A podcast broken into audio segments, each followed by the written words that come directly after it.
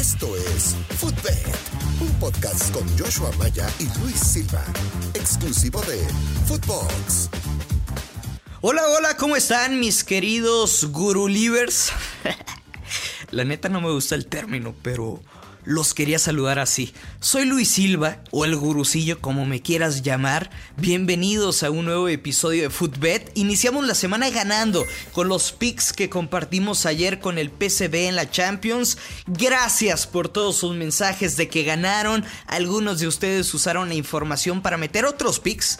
Y me da mucho gusto. De eso se trata, de poder desmenuzarle los partidos y que también aprendan a apostar solos. Me imagino que andan igual de desvelados que yo sí se desvelaron con el partido de México y Brasil en los Juegos de Tokio. Qué coraje de verdad que la selección se quedó muy cerca de asegurar medalla, aunque aún queda la esperanza para alcanzar el bronce. Veremos cómo les va contra Japón.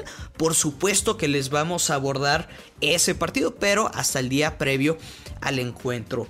Así como con la selección mayor, Carlos Salcedo, pues quedó como un villano. Qué manera de fallar los penales, Dios mío.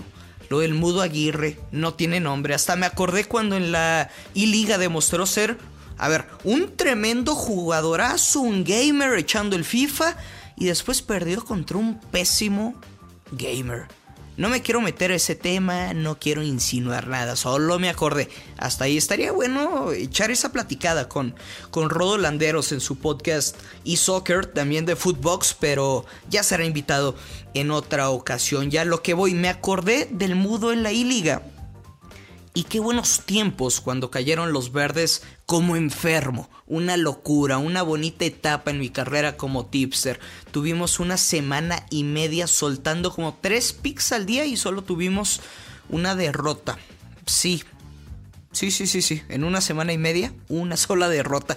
Y pensando en el tema del día, dije, qué rico cuando tenemos una buena racha y multiplicamos nuestra lana. Por eso vamos a explicar un método para no doblar bank, para intentar multiplicarlo hasta una cifra considerable. El famoso reto de los 500 a los 10 mil pesos. Así es, escuchaste bien. Un reto de empezar con solo 500 pesos para intentar llegar hasta 10 mil.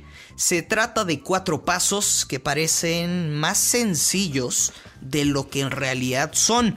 Pero si te sobran 500 pesos, no sé, a fin de mes, y quisieras atreverte, ¿por qué no buscar una gran historia de apostador? De esas que la neta no se te van a olvidar. Son cuatro pasos, cuatro apuestas all-in, es decir, cuatro apuestas en que vas a apostar todo lo que vayas generando. Ahí te va.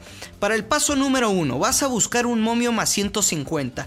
No importa qué apuestes, pero vas a buscar un momio final de más 150. Puede ser una sola apuesta a un partido, aunque por el momio sería pues un pick difícil de ganar, pero puedes combinar algunos resultados sencillos en el papel hasta que te dé momio más 150. Ese es el primer paso, transformar tus 500 pesos en 1250 pesos después. En los siguientes tres pasos baja el grado de dificultad al buscar un momio más 100. Todas las apuestas son all-in. Entonces, con el paso 1, vamos a intentar transformar, te repito, esos 500 pesos iniciales en 1250 pesos. Y esa cantidad la vas a apostar de manera completa a un momio más 100 para así esos 1250 hacerlos 2500 pesos. Esos 2500 pesos a otra apuesta más 100 y llegar a 5000 pesos.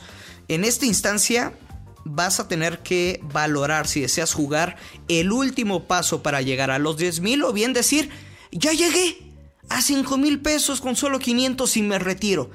Y sinceramente es una buena lana que podrías obtener en tres apuestas, pero eso ya será tu decisión. Ojo, parece más sencillo de lo que en realidad es. Pero si tienes paciencia, podrías jugar, no sé, cada paso por semana con picks a lo largo de esos 7 días en partidos fáciles, entre comillas. Recuerden que no hay ninguna apuesta segura. Ahora sí, vamos a dejar de lado el tema del día, el reto de los 500 a 10 mil pesos y nos metemos de lleno a los Groupics. Esta tarde hay un gran partido de fútbol Uno de los clásicos más apasionantes del mundo, Boca Juniors contra River Plate en los octavos de final de la Copa Argentina. Ahí les va un consejo a la hora de querer buscar un pronóstico. Siempre de menos a más, de lo general a lo particular. Espero que no seas de esas personas que primero le echa la leche al bowl antes que el cereal, por favor. O sea, siempre va el cereal primero y luego le echas la leche. Pues así también con las apuestas. Primero hay que obtener la información principal del partido. Tan fácil como que te metas a Google y busques una previa del encuentro. Ahí vas a encontrar cómo llegan los dos equipos, dónde jugarán, el clima que habrá, ausencias, algún suspendido que sea importante que conozcas, que lo tengas en cuenta. Ya después vendrán las estadísticas, tendencias y el análisis, ojo, de esta palabra que es muy importante, escenarios. El análisis de los escenarios que puedas prever para el juego. El super, el super clásico se va a disputar en, casa de Boca. Los locales no pasan por un buen momento luego de ese regreso de la Copa América. Uno, fueron eliminados de la Copa Libertadores y arrancaron la liga con tres empates. Leyendo a la prensa local, ya hay mucha presión sobre el, entrenador Miguel Ángel Russo eh, si se debe continuar o no como técnico. Ojo a eso, tiene presión para el clásico, aunque en caso de ganar sin duda que sería un salvavidas. ¿Cuántas veces no hemos visto que un entrenador gana un clásico y le quita presión? Desde luego que va a buscar a muerte este juego porque está en riesgo su chamba. Ahora el otro lado, los millonarios pues, también obviamente quieren ganar. Y es que si, le, si eliminan a Boca les quedaría un camino al campeonato algo sencillo. Ojo, respetando a los rivales obviamente, pero un poco a modo para llegar a la final. Analicemos algunas estadísticas. Boca solo ha metido un gol en sus últimos 10 partidos. Lo escuchaste bien. Un gol en 10 partidos. Es una cifra lamentable. Y River todo lo contrario, ha metido 10 goles en 4 juegos. Y dirás, sí, pero los clásicos son diferentes. Está bien, no digo no, que no, pero ahí están los números, los que no mienten.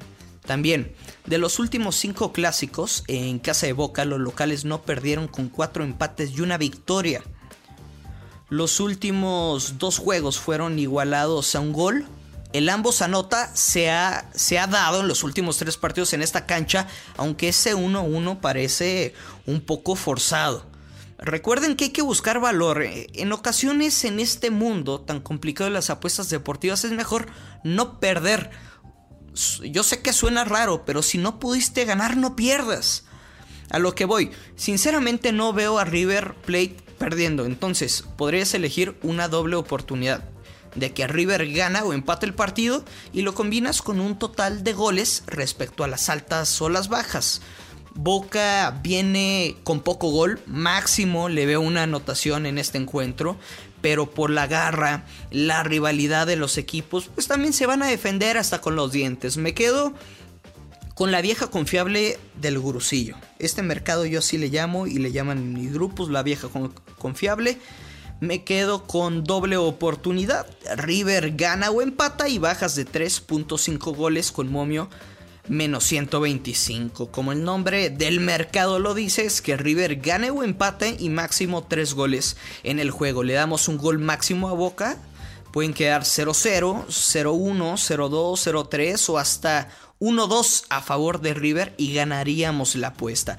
Este es mi análisis, no soy dueño de la verdad ni controlo lo que vaya a pasar en el partido, pero me gustaría conocer tu apuesta para este juego. Mándame tu ticket en Twitter en el grusillo arroba Luis Silva GG y si lo ganas, te prometo que te voy a dar RT para que presumas que ganaste. Aunque seas tipster, aunque seas apostador, prometo que si ganas tu ticket, le voy a dar retweet. Gracias por escuchar todos los podcasts de Footbox. Somos más de 30 diferentes. Gracias por escucharnos aquí en Footbet, que cada día estamos creciendo y creciendo más. Ya lo saben, siempre hay que apostar con mucha, pero mucha responsabilidad y que caigan los verdes. Bye, adiós. Nos escuchamos mañana. Esto fue Footbed con Joshua Maya y el gursillo Luis Silva, un podcast exclusivo de Footbox.